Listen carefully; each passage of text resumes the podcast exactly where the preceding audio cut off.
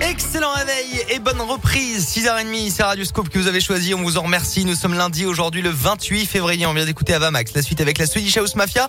La Minute Éco de Jean-Baptiste Giraud. La météo du jour qui est bonne. Et puis Colin Cotte de retour également. Bonjour. Euh, bonjour Alexis, bonjour à tous. Vous êtes surtout de retour de vacances. Oui. Comment vous, vous avez travaillé vous Oui, j'ai travaillé. Euh, C'était bien. tranquille, soleil.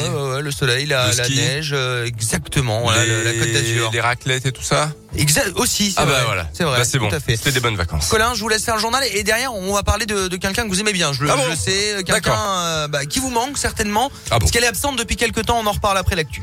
Et à la une, ce matin, après avoir tenté de dialoguer, ils veulent maintenant aller plus loin. Les parents d'élèves de l'école Édouard Herriot à Clermont en sont convaincus.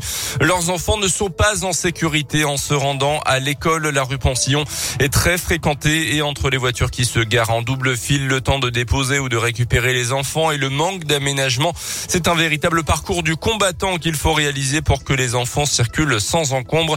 Tiffaine Coulon s'est rendue sur place pour Radioscoop. Les trois enfants de Charlotte Jam sont scolarisés à l'école Herriot. Les deux grandes viennent souvent en vélo et doivent quitter la piste cyclable à cause de voitures garées en double fil.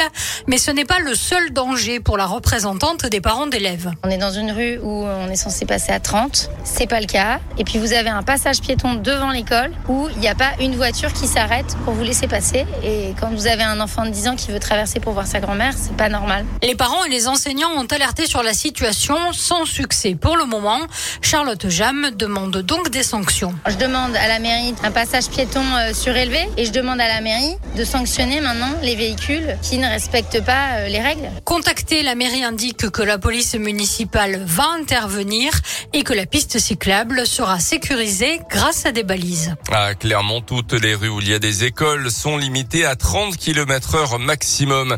Frayeur intense, mais de courte durée. Heureusement, dans le Puy-de-Dôme, hier, deux enfants de 8 et 10 ans ont momentanément disparu. C'était vers 18 heures sur la commune de Chavarou.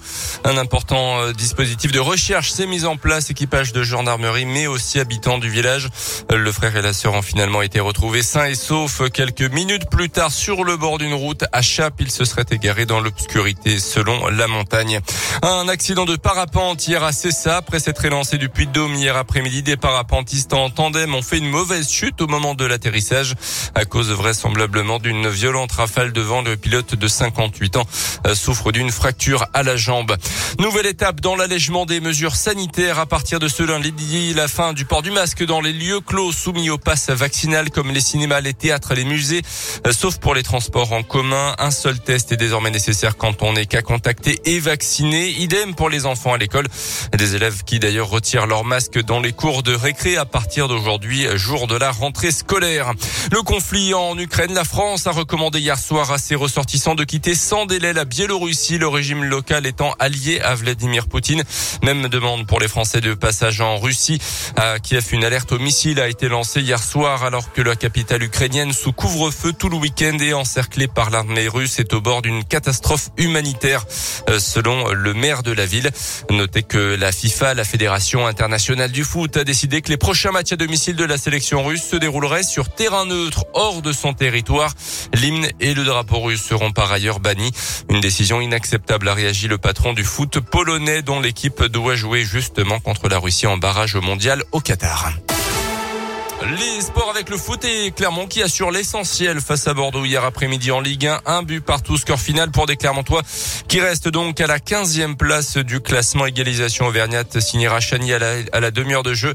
Clermont ira à Lille le week-end prochain. Déplacement compliqué donc. Les Lillois qui ont battu Lyon hier soir en clôture de cette 26e journée de Ligue 1.